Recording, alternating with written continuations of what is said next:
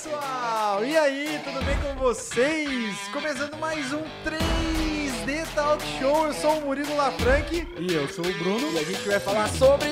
Impressão 3D. É isso aí. 3D Talk Show! Olha só, começando então mais um 3D Talk Show aqui. Minha cara de felicidade, como sempre, né? Já estamos no quarto episódio com upgrades agora, hein? Upgrades. Agora já estamos com a caneca do Jô Soares, né? Ô, Quem lembra do Jô Soares, né? Olha isso. A minha é mais. Quem, quem tá escutando, vamos fazer. Conhece a ASMR ou não? Já ouviu falar de ASMR? Aquele barulhinho. É, que o pessoal fica assim, microfone Perto. Sabe? Ah, vamos fazer um. Ó. Será, que- será que o pessoal vai escutar? Quem estiver escutando no, no podcast? Ah, às vezes dá pra escutar, né? Se o microfone for bom. Uma aguinha, né? Pra tomar uma aguinha Nossa, geladinha, tá quente né? pra Porque caramba tá aqui tá, tá muito quente, né? Bacana. E olha só, a gente falou no episódio passado sobre fatiadores, né? E algumas pessoas foram lá deixar o seu apoio, o seu comentário. A gente trouxe aqui alguns comentários, não deu pra trazer todos, mas queria falar então pra você dar uma lida aí nos comentários, o nome das pessoas, né? Teve, tive algumas coisas interessantes aí. Beleza. É, eu vou falar o primeiro aqui, ó. O Leandro Lima Guimarães. Ele falou assim, ó. Bruno Maker está por um filamento de entrar para o mundo de impressão. Entendeu? Por um filamento. Com certeza, com certeza. Eu já tô negociando com ele nos bastidores aqui uma impressora 3D, viu? Rapaz, eu tô uma facada, eu tô até vendo, viu? Já usou o 13 terceiro, cara? Vamos negociar aí, quem sabe. Então? TVA, né? É, né? Seguro. Rapaz, tinha esquecido disso, meu Deus. Ele também dá os parabéns pelos 100k que a gente falou no outro. Aê! 100k, ainda não chegou a plaquinha. Eu tô mega ansioso, já, se, já tô separando um lugar aqui pra colocar lá no cenário, hein? Só pensa num cara ansioso. Meu Pensa, é, Deus do Olha pra céu. cara dele e você vai entender o que é um cara ansioso. Bom, o Valmir Justo. É, É parente do Justo? Tá demitido? Justo, então. Esqueceram é, é justo, é justo. ele Um falou. abraço, Valmir! A semana passada a gente falou do Prusa. E aí a gente não sabia de onde esqueceu na hora. E ele falou assim: ó, o Prusa é da República Tcheca. E, ah, e falou também que a impressora do Prusa custa 1k de doletas. Sim, obrigado, Valmir. É verdade, no episódio passado a gente falou um pouquinho sobre fatiadores, né? E aí a gente comentou do Prusa Slicer, que é um fatiador que foi feito pelo Joseph Prusa, e a gente esqueceu ali na hora de onde que ele era, então Valmir deixando aqui uma correção pra gente aqui, que o, o Prusa é lá da República Tcheca. Muito obrigado, Valmir, pela correção. Gente, se a gente falar alguma besteira aqui, ó, manda nos comentários, entre em contato, manda e-mail, fala aí o e-mail do, do podcast aqui. podcast arroba 3dgeekshow.com.br É isso aí, então se a gente errar, falar alguma besteira aqui, ó, sintam-se à vontade, tá? Que a gente faz parte tudo da mesma família aqui. E família é assim mesmo, a gente tem que se corrigir quando tem a oportunidade, tá bom? Agradeço por isso, Valmir. Ó, abração, hein?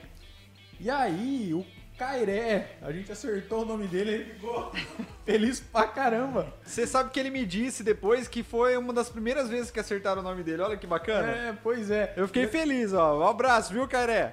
Ele até fez uma piadinha aqui que eu. Que eu modéstia à parte, assim, A gente, né, a gente nem gosta de piada, mas É. vamos, vamos falar, né? Vamos, vamos, vamos. Ele- e como a gente falou, assim, não- piada, mas piada boa a gente não se explica, né? Mas ele falou assim, ó, esse episódio, que é o episódio passado, ele falou que foi meio cortado.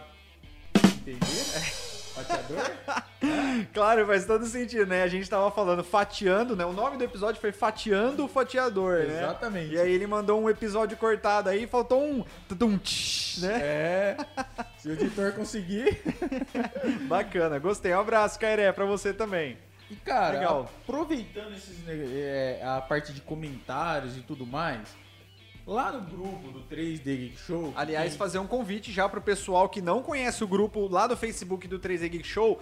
É uma das melhores comunidades pra se estar, hein, galera? Ó, sem modéstia aqui, hein? Sem modéstia. Uma das melhores comunidades pra se estar. Tem moderação, né? Os comentários, eles não são aprovados. Tem que passar por, por uma moderação antes de ser aprovado. Então não entra propaganda, não entra gente vendendo, enfim.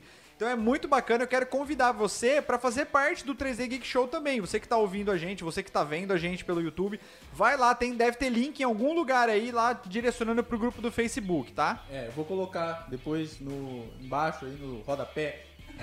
Não sei se é rodapé, mas. Ou comentários, ou, comentários, enfim, ou- o comentário, eu É. vou colocar o link lá do, do grupo. E lá, cara, assim, eu vejo que tem várias pessoas que colocam algum problema que está acontecendo na hora que faz a impressão. Imagina, cara, impressão 3D nunca dá problema. Não, mas não é um negócio. É, é mecânico, é, é exato. Não, imagina, impressão 3D é, só, só- ligar e imprimir. Plug and play. É, do outro, ó. Não é, né? Não é, né, Moisés? É, não, não é, consegue, é, né? não é, não é assim, né? E aí, cara, colocaram lá, eu não coloquei um rank, porque é difícil fazer um rank lá, tem várias postagens durante o dia. Até porque todos os problemas estariam no top 1. É, cada um. O, o- principal problema é o que tá acontecendo na hora da pessoa. Exato. E aí, tem um aqui que o pessoal colocou lá que eu vi.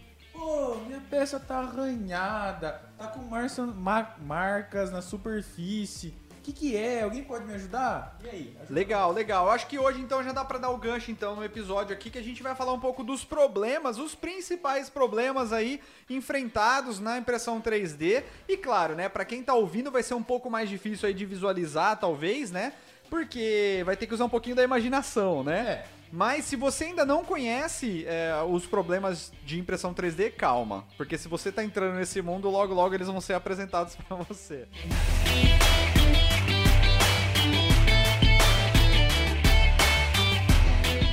Esse problema dos arranhões na superfície é muito comum, né?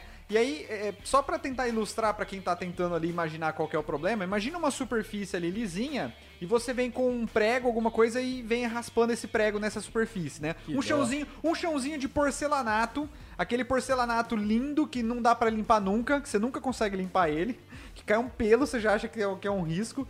Imagina você arrastando um móvel ali, vai ficar uma marca, não vai? Vai ficar uma marca. Então, e, e esse problema na impressão 3D também acontece, porque a gente está falando de um bico que está aquecido e se você tiver com o seu nivelamento errado, se você tiver com muito fluxo de filamento, quer dizer, você está jogando muito filamento para dentro da sua peça.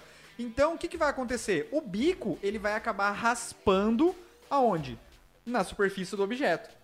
Ou seja, ele vai dar o mesmo efeito de como se a gente estivesse raspando ali um prego ou alguma coisa no chão e, e, é, e isso acontece, né? E aí, como eu falei, você tem que dar uma olhada no seu nivelamento para ver se tá tudo certo com o nivelamento. Você tem que dar uma calibrada no fluxo também do filamento, porque se ele estiver jogando muito filamento para sua peça, ele, ela vai ficar mais alta do que deveria. Qual o nivelamento? Na mesa. Isso. O nivelamento, quando a gente falar em nivelamento, é sempre a altura do bico em relação à mesa, tá? Ela tem que estar padrão em todos os quatro cantos da mesa, né? Ou seja, é a mesma altura nos quatro cantos da mesa e no centro da mesa também. Então, você tem que dar uma olhada no seu nivelamento, você tem que dar uma olhada para ver se o seu fluxo de repente não tá errado, ou se de repente tudo isso tá certo, pode ser que a sua temperatura também esteja um pouco mais elevada e ela esteja derretendo um pouco o filamento. E aí ele acaba criando algumas imperfeições ali na, na, na superfície. E a- na hora que o bico ele tá passando, a gente tá passando um, um bico que tá a 210 graus ou 240 graus em cima de um plástico. Cuidado. Ou seja, vai queimar, vai, vai riscar, entendeu? Não tem muito o que fazer, né?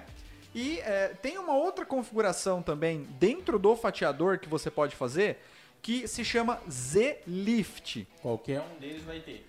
A maioria dos fatiadores tem, não é o mesmo nome para todos, né? Infelizmente. Então, por exemplo, lá no Simplify, se eu não me engano, chama Z-Lift ou é, levantar ao retrair, uma coisa assim.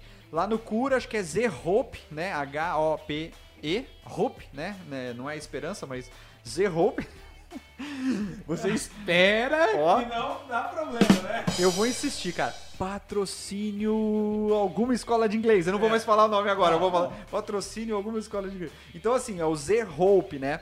Mas basicamente é quando ele vai fazer um movimento, por exemplo, que ele, ele vai se deslocar de um ponto a outro do seu objeto, você faz um pequeno levantamento no bico para evitar justamente esse tipo de problema, né? Então, no próprio fatiador dá para se configurar isso também. Beleza. Cara, aí outro problema que eu vejo muito lá. O pessoal fala de, ah, tá estranho, tá com entre as camadas tem um espaço, parece que pulou, tá espaçado, parece que tem um vínculo entre as camadas da, da peça. O que, que é isso? Como é que eu corrijo? Então, Qual é o nome desse erro? Você lembra quando você tava no jardim de infância? E agora eu vou ilustrar aqui o problema para as pessoas que estão ouvindo. É, faz tempo. É, tipo, direto do túnel do tempo. Quando você tava no jardim de infância, você, a professora mandava você pintar e você tinha preguiça de pintar tudo e ficava os fantasmas? Exatamente. Você lembra disso? Sim, sim. É exatamente esse o problema. Ou seja, em algumas partes do seu objeto vão ficar alguns fantasminhas, vão ficar algumas regiões que não tiveram plástico, não, não, não foi jogado plástico ali. Esse problema é um problema de subextrusão. E claro, né, como tudo na impressão 3D, ele pode ter várias causas, tá? E aí agora a gente pode falar um pouquinho das causas aqui também. Já que é fantasma, se eu chamar o Padre Querido, ele exorciza? Não, porque isso não existe, cara.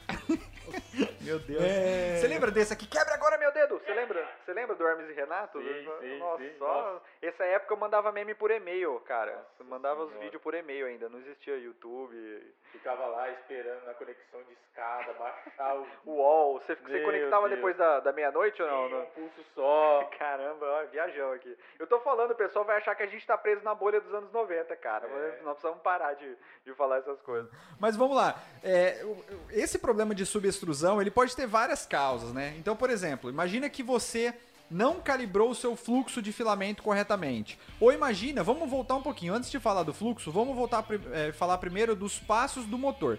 Porque assim, a gente tem um motor que é o responsável por empurrar o filamento para dentro do bico. Concorda? Concordo. Beleza. Se os passos que estiverem ali calibrados no motor não estiverem corretos e ele estiver colocando menos filamento do que o programa acha que ele deveria estar colocando, certo? Então imagina que no programa ele acha que ele vai pôr cinco passos ali no, no filamento, beleza. Só que ele está entregando dois passos só. Então tá faltando três. E aí, o, o fatiador ali, ele vai querer jogar plástico, a impressora vai tentar, mas não tá entrando filamento ali no bico. Consequentemente, o que, que vai acontecer? Algumas regiões vai faltar filamento. Então, a, má calibragem, por exemplo, dos passos da extrusora, né? Você precisa fazer a calibragem dos passos da extrusora. Para fazer isso tem uma maneira muito simples que é você pode medir, vamos supor, você pega 10 milímetros, faz uma, uma marcação ali no filamento, né, que é da, da 10 milímetros até a entrada do filamento. Aí você faz uma marcaçãozinha no filamento com uma caneta e manda a impressora fazer a extrusão de 10 milímetros. Ou seja, a marca tem que encostar na, na porta da extrusora. Se ela não encostar, tem alguma coisa errada. Ou se ela passar, também tá errado, porque ele tá colocando mais filamento do que o necessário. E aí depois você tem que dar uns comandinhos, né, que aí não dá pra pra gente falar aqui também, teria que assistir algum vídeo e tal pra ver, porque aí você tem que usar algum pronterface ou alguma um octoprint da vida aí, né, Pra conectar a impressora no PC pra saber. Então, esse é um dos problemas. Outro problema é você colocar uma velocidade muito rápida e a temperatura do bico não acompanha.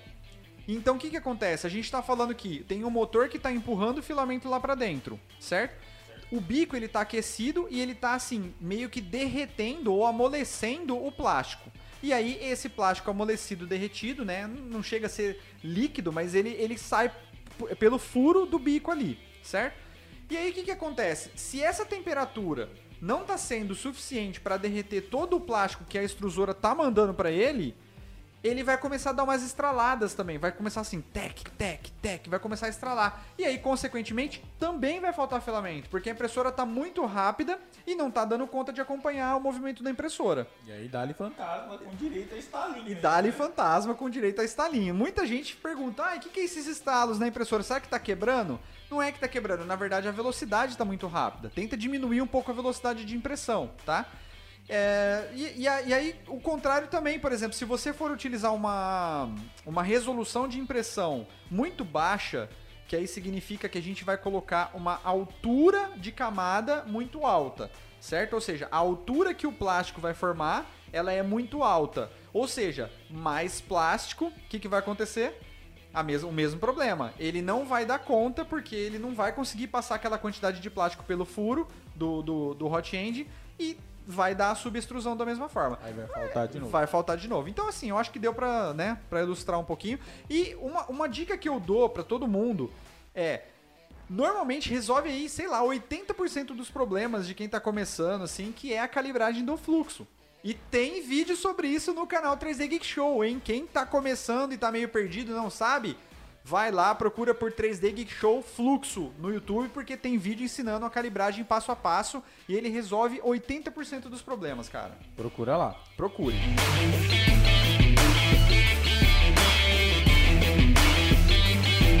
Outro ponto que o pessoal coloca muito lá é. A camada tá deslocada, o objeto ficou meio torto. Tipo um degrauzinho. Isso. Tá. Esse problema acontecia muito antigamente, muito mesmo. Hoje em dia, nessas impressoras mais moderninhas assim, não acontece mais tanto, tá? Quase, quase que eu fiz uma propaganda aqui, mas deixa quieto. Qual, qual? No moderninho. A moderninha? Ah, a moderninha. Patrocina Ai, meu Deus, a gente tá precisando tanto de patrocínio, né? Vamos patrocinar nós, pessoal que estiver ouvindo aí. Então, e aí o que que acontece, né? Antigamente, a gente tinha uma, umas placas bem limitadas, né? A gente trabalhava muito com Arduino, a gente tinha uma plaquinha que ia por cima do Arduino que chamava Ramps, né? Chama Ramps. Na época que a impressão 3D era só uma. Era só mato. Aí isso a gente tá falando, ó, oito anos atrás, sei lá, nem, nem sei quanto tempo. Mas enfim, é, nessa época, o que que acontecia? Havia uma, uma sobrecarga dos motores, né? E esses motores, eles trabalham com pequenos passos, certo? Se acontecer uma sobrecarga e esses motores eles sofrerem um superaquecimento, o que, que vai acontecer? Eles não, eles vão deixar de funcionar por um instante. E aí ele vai faltar passo. Ou seja, ele vai começar a deslocar a impressão, fica parecendo uma escada mesmo. Ela vai, por exemplo, como faltou passo para chegar até a posição que ele precisava, ele vai começar a colocar o plástico antes da onde ele deveria ter tá colocando.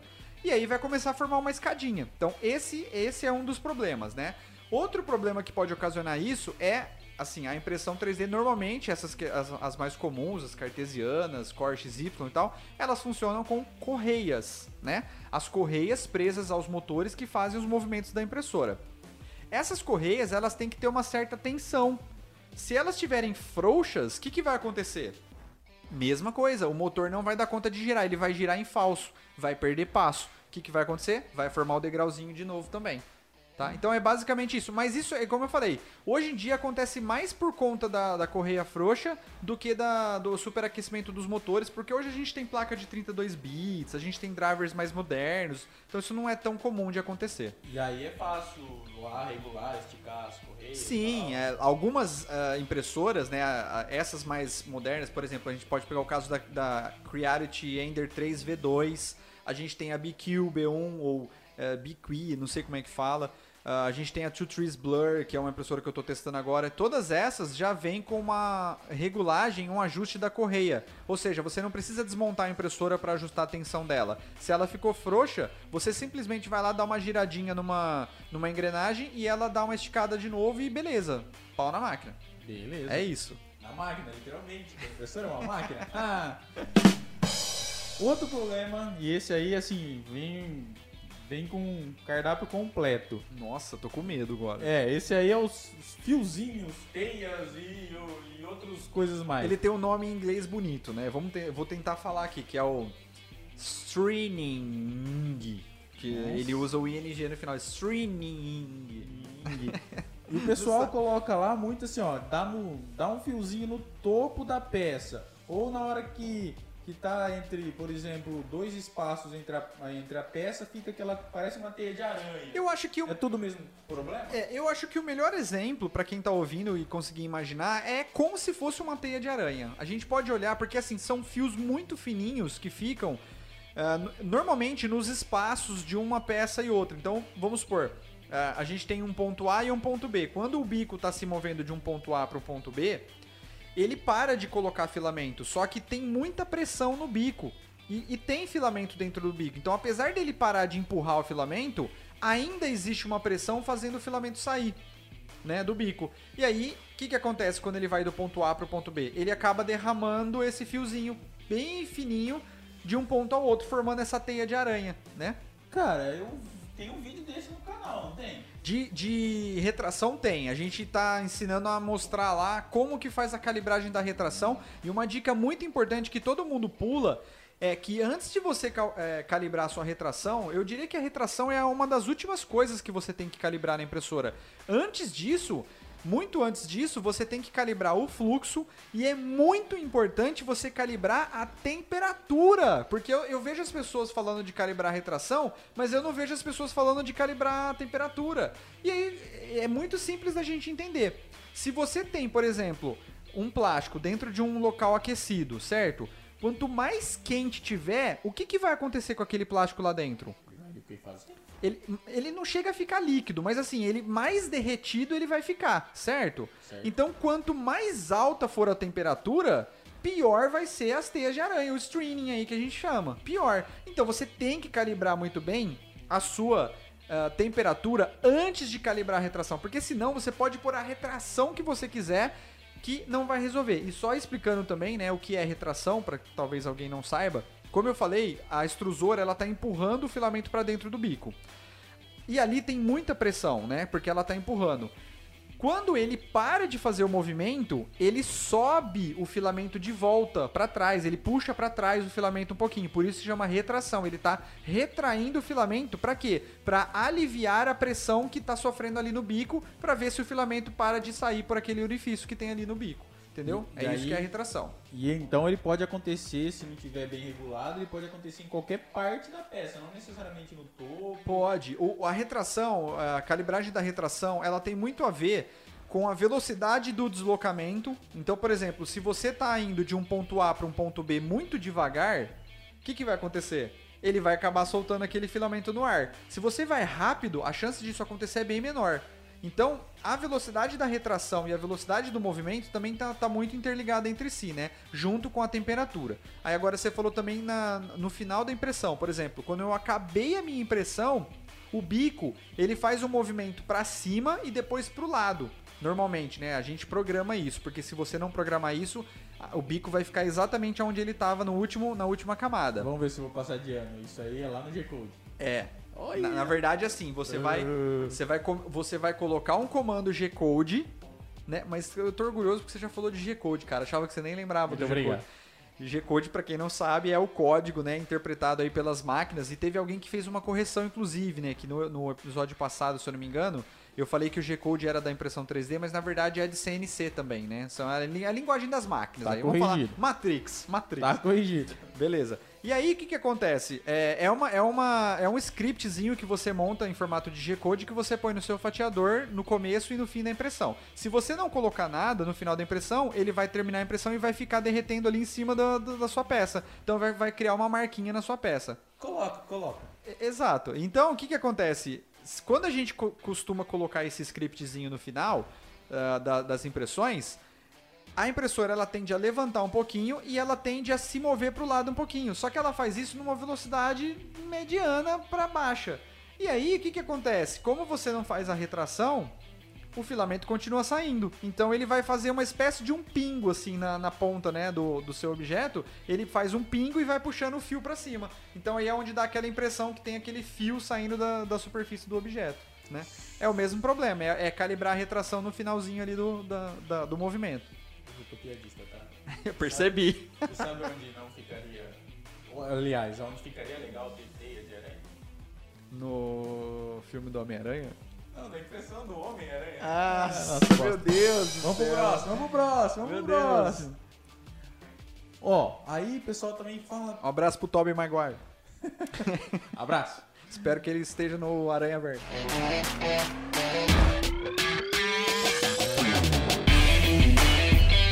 Pessoal fala assim, pô, eu comecei a imprimir, aí aconteceu. Aí você vai olhar a foto, a peça meio que soltou. Da Sol- mesa. Soltou da mesa, foi pro outro lado, fez tudo uma maçaroca ali. Cara, esse é um dos problemas mais comuns na impressão 3D, porque para pra você pensar que você tá colocando plástico numa superfície, né, que teoricamente se você tá Lisa. é isso. Se você tá usando vidro, cara, é uma superfície lisa. Então se você não tiver nenhum promotor de aderência nessa superfície, né? Cara, você viu como eu falei bonito? Motor, hein? Você viu como eu falei bonito agora? Vai ter advogado, vai ter juiz. Você viu como eu falei bonito, né? Então, se você não tiver nenhuma nem, nada que promova essa aderência do plástico com a mesa, ele vai escapar mesmo, né? Agora, o que as pessoas não, não costumam levar em consideração? Primeiramente, o nivelamento do bico em relação à mesa. Se o seu bico tiver muito alto, ele vai formar, ele vai depositar o filamento na mesa formando uma barriga. Essa barriga, o que, que acontece? Ela vai cair na mesa, mas ela simplesmente vai apoiar na mesa. Ela não vai grudar, ela só vai apoiar. E aí, novamente, se você não tiver nenhuma coisa, um adesivo ou alguma coisa que prenda esse filamento na mesa, só a temperatura da mesa não vai dar conta de segurar o filamento ali. Entendeu? Então a primeira coisa mais importante quando esse problema acontecer é você dar uma olhada no seu nivelamento. O, o seu bico está muito longe da mesa. Isso é fato, tá? E outra coisa é você utilizar algum promotor de aderência. E a gente tem vários. A gente tem, por exemplo, no caso do PLA e PETG, a gente tem a fita crepe de pintor, né? Só que aí você não pode usar a mesa aquecida. É, a, quando a gente estiver utilizando a mesa aquecida, a gente tem spray de cabelo que foi muito utilizado no passado e que eu não recomendo mais hoje em dia, porque o spray ele acaba grudando na parte eletrônica da impressora, ele acaba grudando na parte de movimentação da impressora e é mais prejudicial do que favorável, a não ser que você pegue o vidro leve para longe da impressora e passe o spray. Mas quem faz isso? Fala pra mim. É, então, né? Eu já ia falar. Ah, é muito difícil a pessoa fazer isso, né? O pessoal usa muito cola bastão. Também sabe aquela cola que seu filho usa, né? Tipo. É, a Prit, o pessoal prefere usar a 3M, né? Porque a 3M já tem aí a patrocina já tem a uma, um nome renomado aí no mercado. Então o pessoal costuma usar aquela cola bastão, né? Pra, pra colocar na mesa. Eu particularmente não gosto porque ela acaba deixando uma sujeirinha na mesa ali. E aí, é, isso pode causar algum transtorno. Então, por exemplo, imagina que você passou numa região ali, você imprimiu numa outra região e naquela outra região, na primeira região que você tinha passado, você não imprimiu. Então aí, percebe o problema? Aí você, problema. Você, você meio que fala assim, putz, será que eu tenho que limpar antes de, de colocar uma nova cola? Sabe, aí começa a ficar meio assim. Aí eu, eu, eu acho que não é tão legal, mas muita gente usa. Já vi é, pessoal usando açúcar, você acredita? A gente já falou sobre isso também. Já viu o pessoal usando açúcar, cara, é, para colocar na, na mesa para fazer o filamento grudar. Tem aquelas é, superfícies de filme também, de plástico de documento, que chama PEI, né? O pessoal chama de PEI. É tipo uma, um plástico, igual aqueles que plastificam documento. O pessoal plastifica a mesa e imprime em cima dessa superfície. Esse, esse eu nunca tinha visto, não. É, eu já fiz vídeo no canal é, com um outro produto também, é, que é o Adere, que é um vidro que tem um polímero especial e ele tem um gelzinho que reage e assim, enquanto tá quente, ele gruda. Esfriou, ele larga, sabe? Eu já fiz vídeo no canal também fazendo uma análise, um review desse produto também. Tem tem quem tiver curiosidade pode ir lá assistir. Então assim, basicamente é isso, é caprichar no nivelamento, né? Se tiver saindo, mesmo você passando adesivo, ah, eu não falei do adesivo líquido, que é o que eu mais uso, né? Hoje em dia o pessoal me pergunta o que eu mais uso, eu uso sempre adesivo líquido, porque ele não tem o problema da cola, ele não tem o problema do laque, é, ele não tem o problema da fita crepe lá de descolar. Então, assim, você pinga algumas gotinhas, espalha ali com um paninho na mesa. Quando começar a descolar, você pinga algumas gotinhas. Quer dizer, eu nunca tiro o vidro nem a mesa da minha impressora. Rende ela fica lá. caramba, então. Não, e rende pra caramba. Você pinga só algumas gotinhas e já gruda, assim, a cada 5, 6 impressões, entendeu? Rende pra caramba. É, então é muito legal. Então, assim, pra resumir, vamos lá.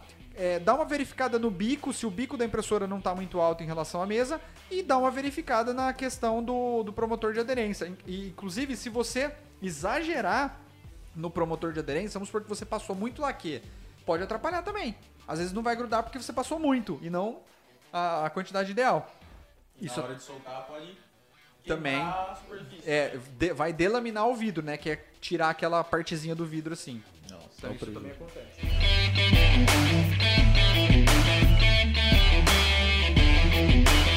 Cara, um negócio que o pessoal coloca muito lá também. Segura esse negócio aí, na, na, com- no bom sentido, que agora chegou aquele momento que é o Momento jabalesco aqui no 3D Talk Show. E eu queria falar pra você que tá ouvindo aí e que tá querendo umas camisetas da hora, pra quem tá assistindo no YouTube, tá vendo que a gente tá aqui com as camisetas. Tipo essas? Exatamente, aqui do 3D, a 3D Geek Store, que é a patrocinadora oficial aqui do, do podcast, né? E temos camisetas lá do 3D Geek Show, do 3D Talk Show. Temos camisetas também do mundo da impressão 3D que são muito bacanas, que vale muito a pena conhecer. Pra você que quiser caneca de repente aí do 3D Geek Show e tal, quer entrar pra família aí, ó, ano que vem Se Deus quiser, ano que vem não, né? Já estamos no ano que vem, né? Tá- tá Agora em complicado. 2021, se Deus quiser, vai ter algum evento de impressão 3D, né? Ai, meu, pelo amor de Deus, que eu não vejo a hora de ir num evento de impressão 3D. Vai ser muito legal te encontrar com uma camiseta lá da 3D Geek Store, tá bom? Tô deixando o link aí, é www.3dgeekstore.com.br. Acessa lá e de quebra você ainda dá uma ajuda aqui pra produção de conteúdo sobre impressão 3D. Desculpa, cara, você tava falando então aí de segurar o negócio. Não, eu que falei, né? Segurar o negócio. Fala aí, vamos lá.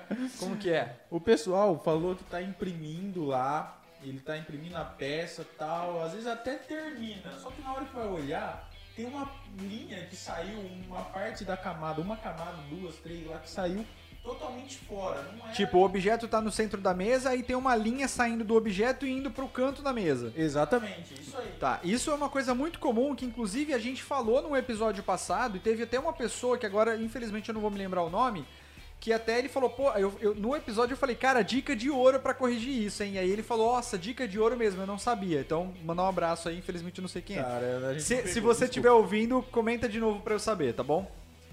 O que, que acontece? É muito comum os, os modelos 3D eles terem problemas na malha 3D. Ou seja, eles não foram feitos para serem interpretados pelo fatiador, que é o programa que faz a, a- a programação ali da impressora. Quem tiver curioso, Episódio passado tá lá. Tá lá no episódio passado, Fatiando o Fatiador. Dá uma escutada que tá bem legal. Então, o que, que acontece? Alguns modelos, eles não estão preparados para serem utilizados ali na impressora. E aí, quando você faz o fatiamento do seu objeto, ele tem algumas linhas que estão loucas, porque o fatiador não sabe aonde colocar aquela linha. Então ele faz uma linha, tipo, lá na, na Prússia, né? Lá na Tchecoslováquia. E, e é que não tá conectado ali com o teu objeto. Mas isso é falta de atenção da pessoa, porque no- na própria visualização do fatiador isso já é visível, tá? Conforme a gente falou no episódio passado.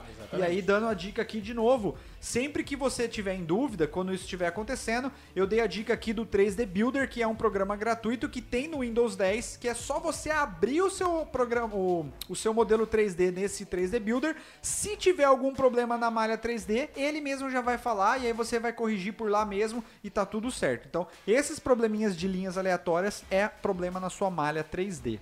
Beleza. Um outro problema que o pessoal coloca lá, posta muito, coloca as imagens, é, é que mostra o filamento. Parece que alguém foi lá e deu uma dentada. Um rato foi lá e. Quero mandar um abraço pra minha hamster, a Ângela, dizer que eu estou com saudade dela e dizer também que quem não sabe do que eu estou falando é porque não está me seguindo no Instagram. Gente, segue lá no Instagram, dá essa força porque ó, tem muito conteúdo sobre é, o canal, né? Sobre a- o que tá acontecendo aqui nos bastidores do canal lá no Instagram, também tem o TikTok, Facebook. É, é tudo 3D Geek Show. Procura lá 3D Geek Show, vocês acham? Quer divulgar o seu também? Já aproveita a brecha aí. Cara, meu Instagram é Bruno, Bruno Máximo, procura lá, tá lá. É, é máximo porque é o sobrenome dele mesmo, tá? Não é porque ele é eu um sou máximo. convencido, não. é, mano. É culpa do meu pai. Ó, mandar um abraço então pra minha hamster, né? Porque você falou do, do O rato. cara fez uma gangorra pra hamster, cara. É, eu aí postei ela no Instagram, tá vendo? Se você não viu, é porque você não tá me seguindo lá novamente. Mas vamos lá. É, realmente, tem algumas, em algumas ocasiões, quando você tira o filamento ali, você percebe que tem um desgaste e parece mesmo que foi uma mordida, né? Parece que, que alguém foi lá, uma mini pessoa foi lá e mordeu o Uma mini filamento. pessoa. Uma mini pessoa. Foi lá e mordeu o filamento. Que que, por que que isso acontece, tá? Podem ser inúmeros fatores. Ah, o principal deles, vamos, vamos supor que o seu bico ele acabou entupindo por algum motivo. Ou seja, a gente está falando de um bico que ele tem um tamanho de 0,4 milímetros. Ou seja, é só você pensar que ele entope, certo? Né? Não é um negócio tão difícil de acontecer. Por exemplo, você pode deixar o filamento com poeira, a poeira entrou e foi acumulando poeira. Várias coisas podem acontecer. Então, assim, se o bico tiver entupido, a extrusora, ela tem uma engrenagem ali chamada de parafuso trator. Por quê? Porque ela tem uns filetes, ela é uma engrenagem que tem uns filetes assim, no qual tem que agarrar o filamento e empurrar ele pra frente. Só que se tiver obstruída a passagem do filamento, o que, que vai começar a acontecer com esse parafuso trator?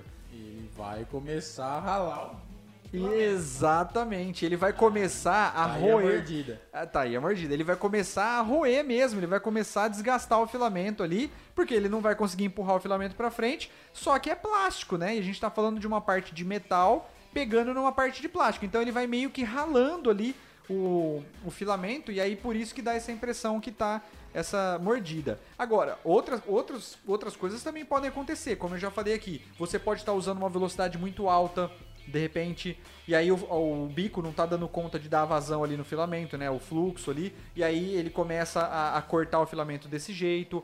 Ou, por exemplo, se você usou uma retração muito alta, né? Que é aquela levantadinha no, no filamento de volta. O que, que acontece? O filamento lá no bico ele tá aquecido, certo? Certo. Só que no corpo do, do, do hot end, que é um pouquinho mais pra cima da onde ele tá aquecido, não pode estar aquecido, tem que estar frio. E aí o que, que acontece? Se você retrair muito o filamento, ele tá meio gordinho ali na ponta porque ele tá derretido lá, na- lá no fundo. Se você puxar esse derretidinho pra cima, ele vai ficar exatamente do diâmetro do tubo, ou seja, ele vai esfriar ali e vai fazer o quê? vai entupir, porque ele vai ficar exatamente daquele diâmetro. E a extrusora não tem força para empurrar aquele filamento de volta porque ele já tá frio.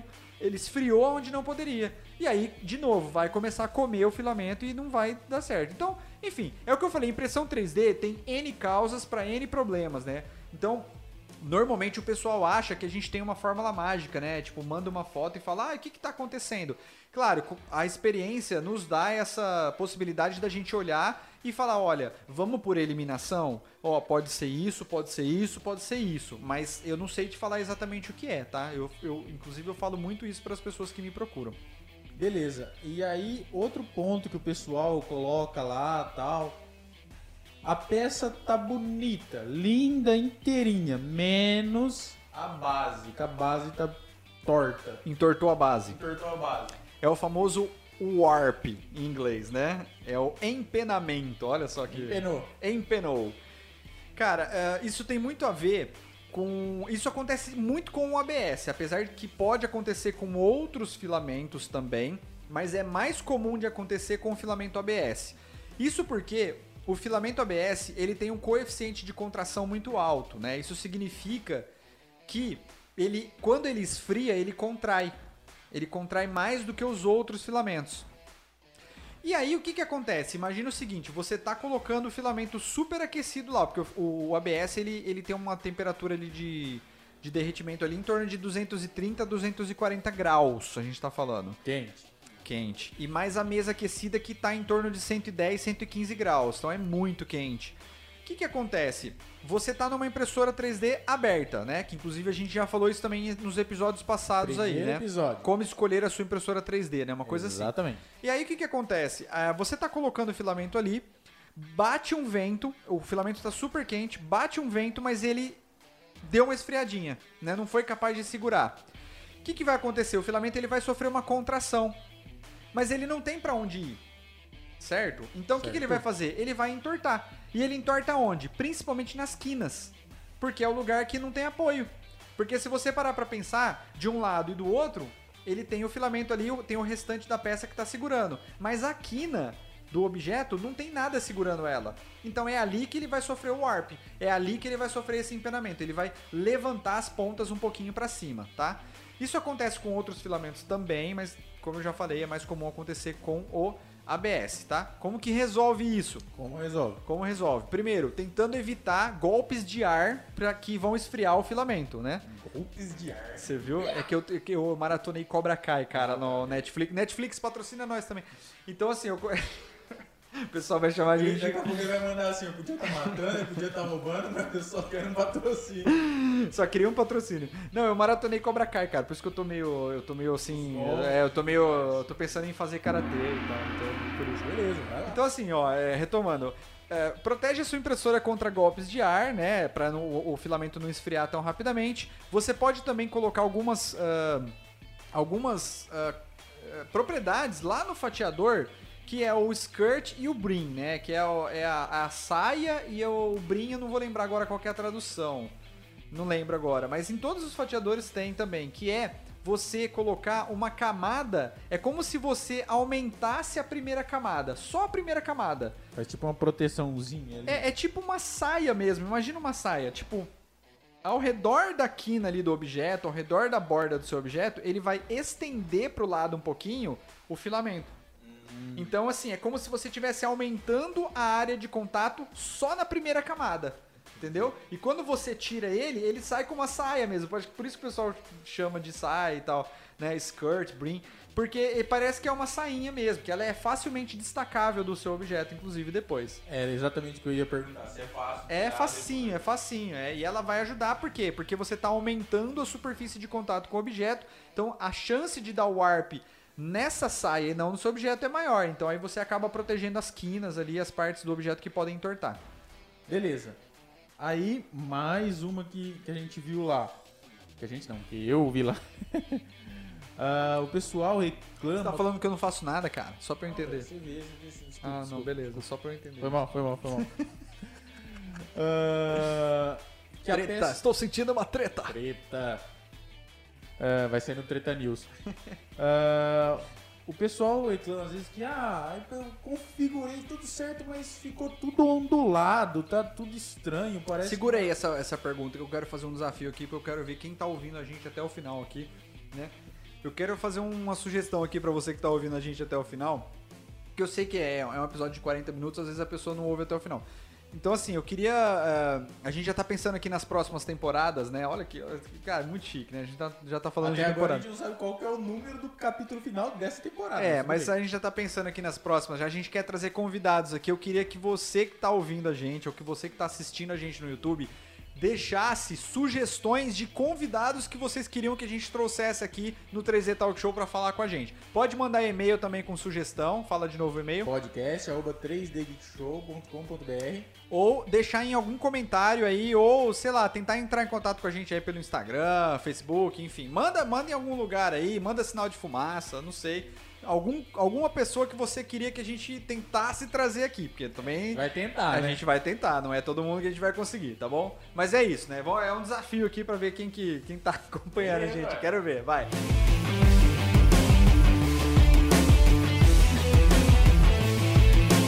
Continua aí. O, o, o As ondulações. da ondulação na- que aparece assim nas camadas, assim, fica um negócio meio, meio estranho, sei lá. Por mais que você regula o fluxo, por mais que você regula a temperatura, pra- assim, aparentemente tá tudo perfeito. Só que você vai olhar, a qualidade da impressora ainda tá ruim. A da impressora não, da impressão.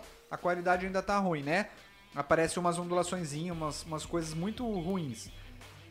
Isso acontece porque imagina o seguinte, a gente está trabalhando com uma mesa que se mexe para frente e para trás. A gente está trabalhando com um carro que se mexe da esquerda para direita e a gente está trabalhando com um sistema todo que se movimenta para cima, né? São os três eixos da impressora. Santo movimento, hein, Batman? Exato. E aí o que que acontece?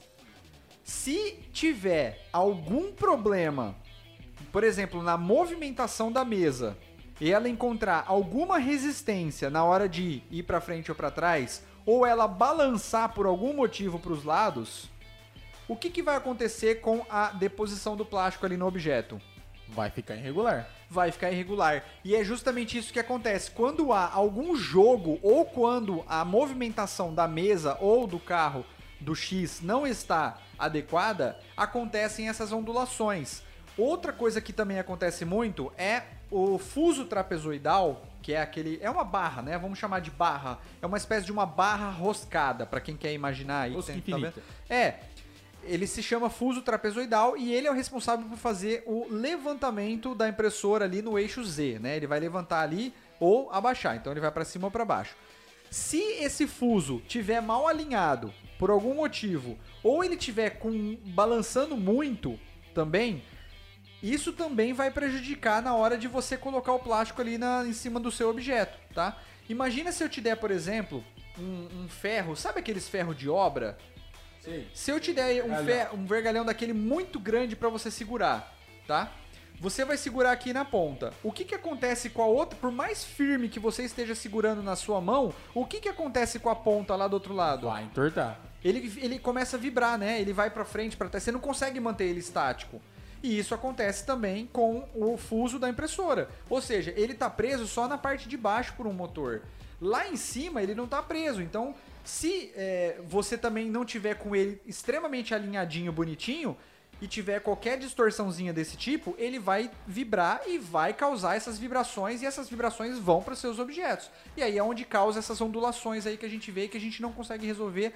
Eu, eu recebo muita mensagem assim, Murilo, já calibrei o fluxo, já calibrei os passos, já calibrei a temperatura, eu não consigo melhorar a impressão. Por quê? Por conta disso. né? Dá uma olhada, faz um check-up geral na sua impressora em relação ao movimento da mesa, ao movimento da- do, do X, do Y, do Z e vai resolver. Beleza. Cara, o- por último, mas não menos importante, Olha aí, ó. cara, o pessoal reclama às vezes, pô, eu imprimi, eu imprimi tudo, a peça ficou beleza, chegou lá no topo, ficou tudo uns buracos, ficou tudo. Parece que, sei lá, parece que, que comeram aquela parte de cima, não tem nada ali, ficou meio esburacado. Só lembrando que eu já tenho um vídeo explicando isso no canal, que é como deixar a superfície da sua impressão 3D bacana, tá? Então procura lá é, 3D Geek Show Superfície, eu acho que tá assim o nome se eu não me engano, mas eu já ensinei, tá? Ah, vamos lá. O que que acontece? Quando você está imprimindo um objeto e você vai tampar, vamos imaginar um cubo, que eu acho que é o mais fácil, né, da gente pensar. Todo mundo já viu ou conhece um cubo. O que, que acontece? Normalmente a gente tem que escolher um preenchimento para esse cubo. Então a gente vai escolher se a gente vai imprimir ele completamente oco ou se a gente vai colocar um preenchimento. Essa superfície falhada está muito ligada com a resolução que você está usando, ou seja, qual a altura da camada do fio do filamento que você está colocando ali e ao preenchimento. Eles andam junto essas duas propriedades, tá? Então vamos lá, quanto maior a altura do fio, menos preenchimento você precisa colocar para que ele tampe tudo. Certo? Certo? Quanto menor for a altura do fio, mais preenchimento você precisa colocar para que ele tampe tudo. É o contrário, né? Então, é, é só você imaginar. Vamos supor, se você está querendo tampar é, um quadrado que você tem ali, certo? E esse quadrado ele está completamente oco. Aí você coloca uma linha de um lado, outra linha do outro lado. O que, que vai acontecer com essa linha? A tendência dela? Ela vai cair. Ela vai cair, né? Segundo as leis de física. Aí um abraço para Newton Se novamente. mudou, né? Um abraço para Newton novamente. E ela, a tendência dela é ser puxada para baixo certo. certo? E aí, essa superfície ela vai ficando falhada. Então, quanto menos camadas você colocar na superfície e quanto menor for essa altura da camada e você não tem preenchimento, mais falhado o seu objeto vai ficar. Agora, imagina que ali agora você vai colocar a linha, beleza? Você vai colocar, vamos imaginar que é uma linha de costura normal. E aí, é, a gente pode fazer um comparativo com uma linha de costura e uma linha de lã. A linha de costura é mais fina, a linha de lã é mais grossa. Se você colocar, por exemplo, a linha de lã, você vai precisar de menos linhas de lã para cobrir todo o objeto, certo? Certo. Se você for colocar linhas normais, você vai precisar de mais. Então, é, é a lógica é essa. E quanto menos preenchimento, mais camadas de superfície você vai ter que colocar para fechar todos os, os furinhos que vão ficar ali na superfície. A lógica é mais ou menos assim, tá? E é justamente ligada a essa questão da gravidade que eu falei. Ou seja, a, impressora vai conseguir colocar o fio do, do filamento ali se não tiver nada? Vai. Mas vai ficar falhado. Então, quanto mais camadas você colocar para cobrir essas falhas, melhor. Isso aí também se resolve lá no fatiador. Também, sempre no fatiador, sim. Qual é o nome É, é, são, é, o nome é camadas superiores e camadas inferiores, né? Você vai procurar por esse nome que é, é, o preenchimento tá como preenchimento mesmo, a propriedade. Agora, camadas, ah, essa parte de cima é camadas superiores e camadas inferiores. Só para o pessoal ter uma ideia, quando eu utilizo uma resolução de 0.12 milímetros na altura da camada, eu costumo utilizar de 7 a 9 camadas superiores, ou seja, significa que ele vai fazer de 7 a 9 camadas sólidas em cima do meu objeto para tampar as falhas. Agora, quando eu uso uma altura menor, por exemplo, de 0.3 milímetros, aí eu não preciso usar tantas, aí eu já uso de 3 a 4 só. Beleza. É isso. Cara, a gente falou, acho que aqui, se eu não me engano, de 11 ou 10 pontos que o pessoal colocou. Estouramos, né? Inclusive, estouramos o tempo, eu acho. Eu acho, é, vai talvez passar um pouquinho, talvez sim, talvez não. Mas tava, tava interessante o assunto, hein? Tava Tá interessante. Cara, e aí você quer se? Ah, eu acho assim, ó, se alguém ficou com alguma dúvida ainda que a gente não esclareceu, então não hesita de deixar um comentário, óbvio, em qualquer lugar aí que você puder. Se, tipo, se você estiver assistindo no YouTube, e eu inclusive É, convido você que não tá assistindo no YouTube a dar uma passada lá, ver o canal 3D Geek Show, né? A gente, nós somos aí o maior canal de impressão 3D hoje aqui no Brasil, até o momento. Mais de 100 mil pessoas. mais de 100 mil pessoas. Ó, chegamos a 101 mil pessoas agora. E aí eu convido você a ir dar uma olhada lá, que os vídeos, tem muito vídeo bacana que equivale a um curso de impressão 3D, tá? É, enfim, não se preocupa, não vou vender curso nenhum. Os, os vídeos são todos gratuitos, estão lá pra você ir lá e assistir, aproveitar e entrar no mundo da impressão 3D. Beleza? Se eu não respondi alguma dúvida, não hesite em entrar em contato, manda mensagem ou se você quer fazer algum comentário, alguma melhoria, alguma coisa que a gente poderia fazer aqui, comenta aí também que a gente tá sempre lendo todos os comentários aí, beleza? E quem tá no YouTube, se não quiser, se não conseguir ficar lá com o celular ou ele sentar no computador pra ficar vendo o vídeo, também tem nas plataformas de podcast. Tem no Spotify, tem no da Apple, tem no Overcast, O tem Deezer. vários- tem no Deezer, tem vários agregadores de podcast. Na verdade, só explicando, a ideia nasceu como um podcast, né? É, a gente coloca no YouTube como uma forma a mais de divulgação, mas a ideia aqui é podcast mesmo. Então, assim, Exatamente. o 3D Talk Show é pra ser procurado lá no, no Spotify, no Deezer, na Apple, enfim. E tem o Plus aqui pra quem quer, gosta de ver, porque nem todo mundo gosta só de escutar, gosta de ver. Tem o Plus que tá também no YouTube, beleza? Beleza. Então é isso, valeu, obrigado por mais episódio. Deixa o curtir aonde tá disponível aí para você dar o curtir. Deixa o seu comentário, compartilhe, isso é muito importante. Compartilha com as pessoas que estão querendo entrar na impressão 3D ou quem de repente você quer convencer de entrar aqui na impressão 3D, porque isso faz toda a diferença. Compartilha lá. E é isso, eu vou ficando por aqui, sou o Murilo, um abraço e tchau. Eu sou o Bruno. Valeu.